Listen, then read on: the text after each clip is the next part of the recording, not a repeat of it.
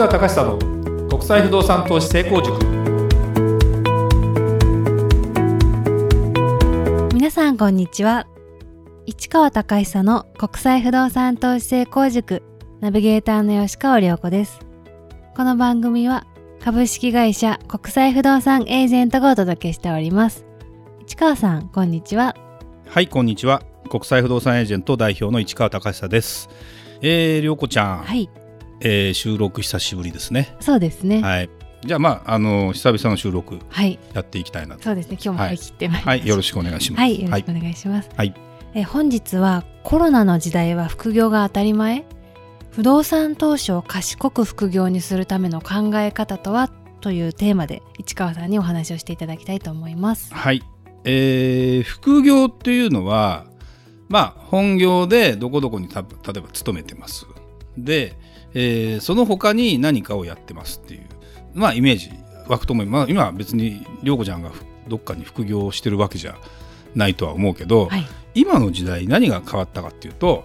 あの大手の会社とかって昔は副業絶対禁止って言われてたのが今はそのなんだろうな働いてもらう側からしてもあの副業をややってもいいよと。なんでかっていうと将来的に例えばこう年齢を積み重ねるから給料を上げますよっていう保証保証というかそういう習慣っていうのは昔はあったけど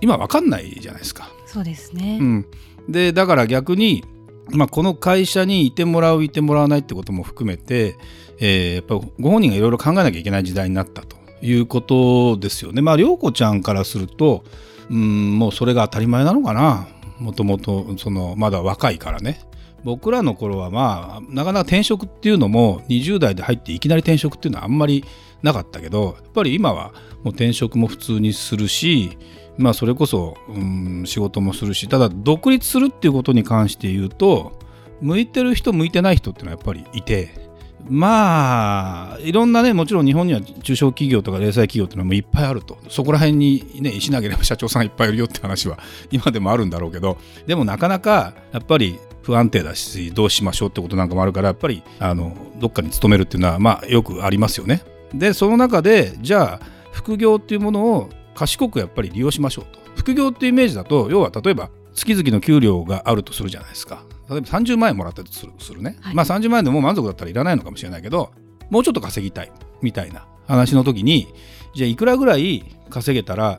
例えばさ、まあ、いきなりり涼子ちゃんはまあ金額は置いといて自分の給料を倍にっていうとなかなかイメージ湧かないじゃない？だけどプラス月5万円稼げたらいいなとかそういうのはイメージとしてまあ湧くよね。別にやるやらない別としてもね。そうですね。はい、そうだよね。だから副業っていうのはそういう意味ではあの普通にこれから行われていく時代だと思うしまあもっと言えば本当のなんだろうな。自由に時間をうまく使いこなしてやればすごくいいよね。で働く側からしても自由にその時間拘束だけじゃなくて自分の空いた時間だけ仕事ができるっていうパターンもあるじゃないですか。例えばウーバーイーツ。ウーバーイーツって頼んだことある？頼んだことないんです。うん。でもね僕もないんだけど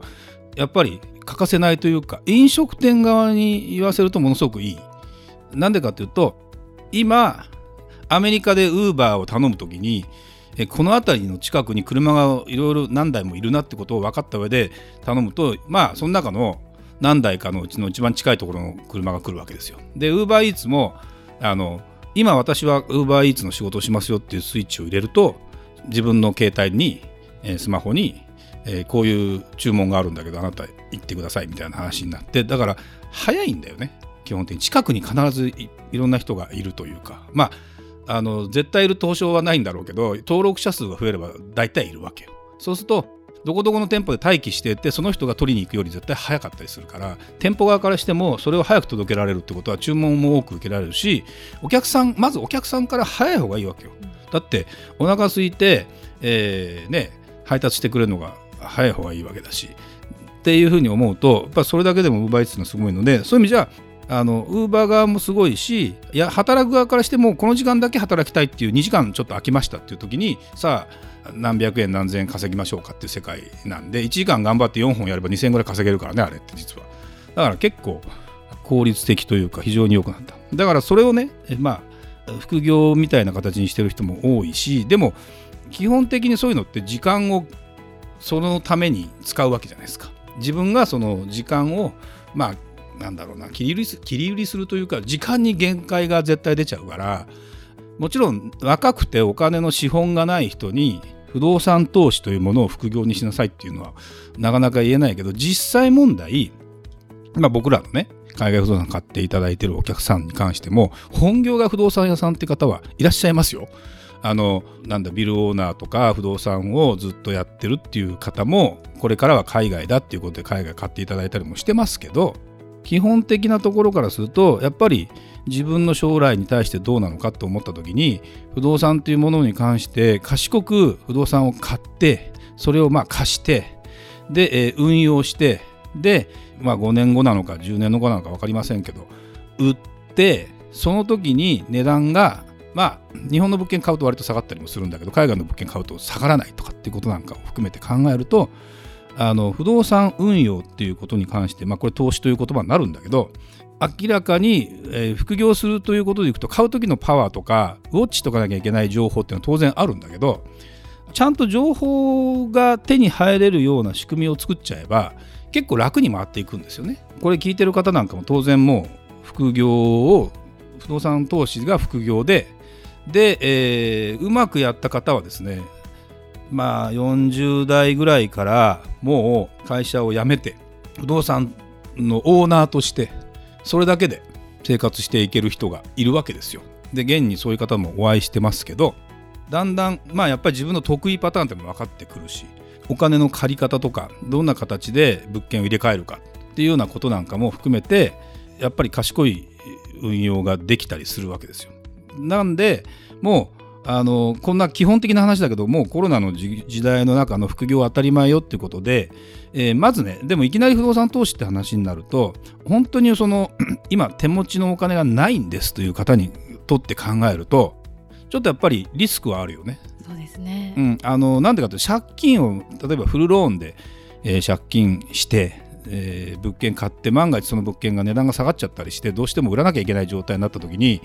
自己資金で後で足さなきゃいけない。で足す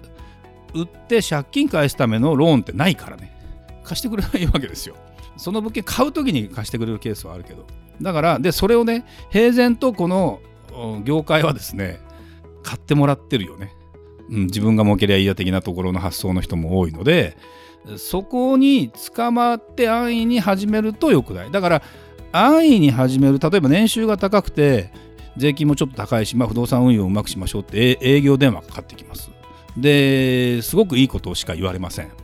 で何もしなくていいです。でローンも全部組みますからと。あなたは最初の10万円だけ例えば10万円だけ出してくださいとかいう話で何それでいいのみたいな話でやった人でうまくいく人っていうのは本当に時期が良ければいいけど、まあ、時期って大体10年に1回ぐらいはいい時期があると思えばそれこそ10分の1ぐらいですよ確率的に言うと。だけど不動産投資やるのに10分の1の確率でやっても意味がないじゃないですか。だから10分の8とか9ぐらいの確率でやっぱりやらないとですね運用にもならないので。だからまあ自己資金をいくら貯めます貯めなきゃいけないかっていうのは実は最初の物件を間違えなければそこで儲けられれば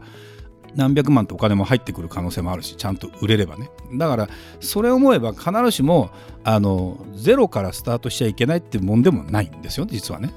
だからそっちの人の方が緊張感あるかもしれない。絶対に負けられないということで。だけどまあ副業だからでも副業って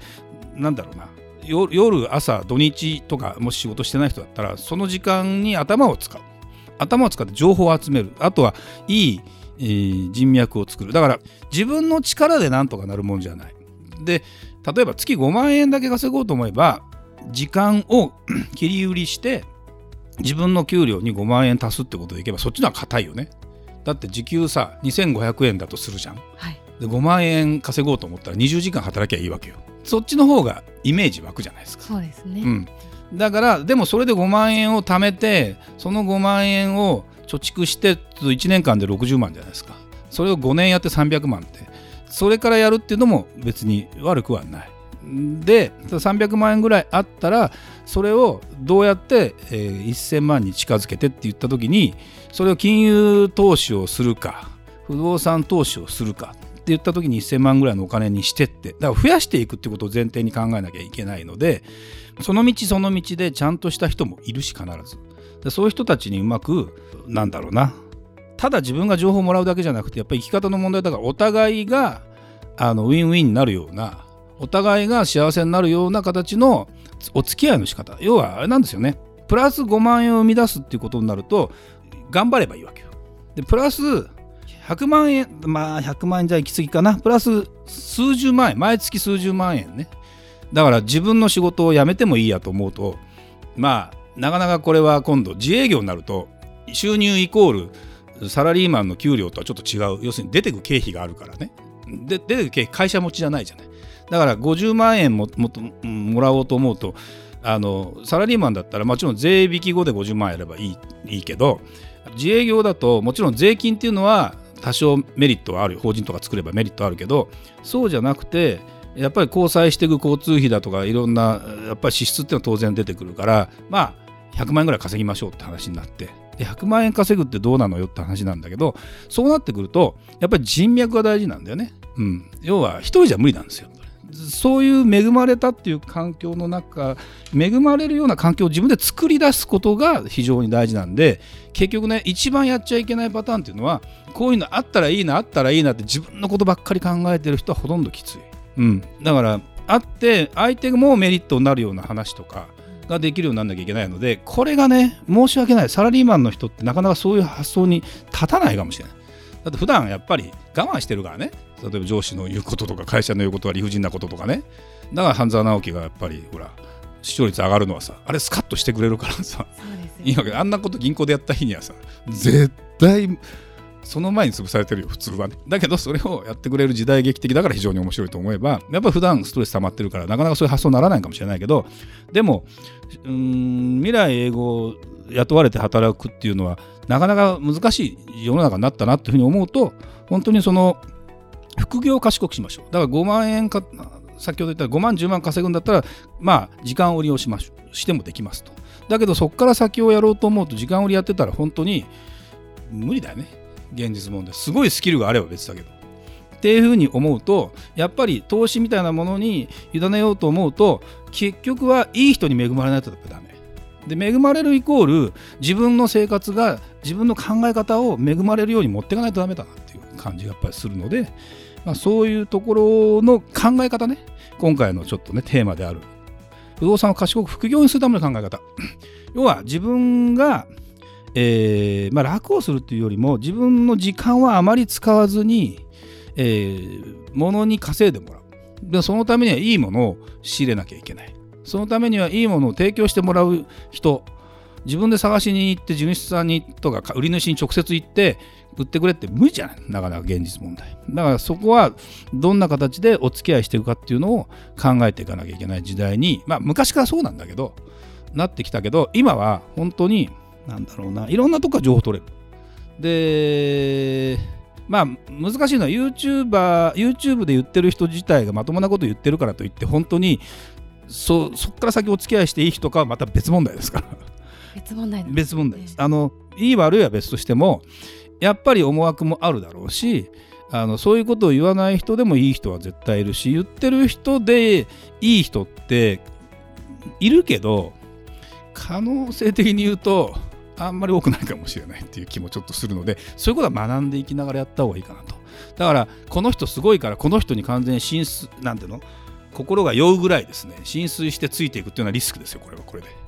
でやっぱりねその人の本当の古くから付き合ってれば別だけど有名になったらなったで人間ね発言も変わるしねやっぱりいろんな人が寄ってくるっていう中でそこで貫いていけるかどうかって結構大事だからあの僕もこうやってあの喋ってる人だからどう捉えられるか分かりませんけど私は大体会って喋って付き合うと、まあ、イメージ別に変わりませんねって言われる方なんだけどあのそこら辺は気をつけながらやってた方がいいかなって気がしますよね。はい。ちょっともうこれ以上話すと時間がなくなっちゃうんで、まあ大体今日はこんな感じですかね。はい。ありがとうございました。それではまた次回お会いしましょう。ありがとうございました。ありがとうございました。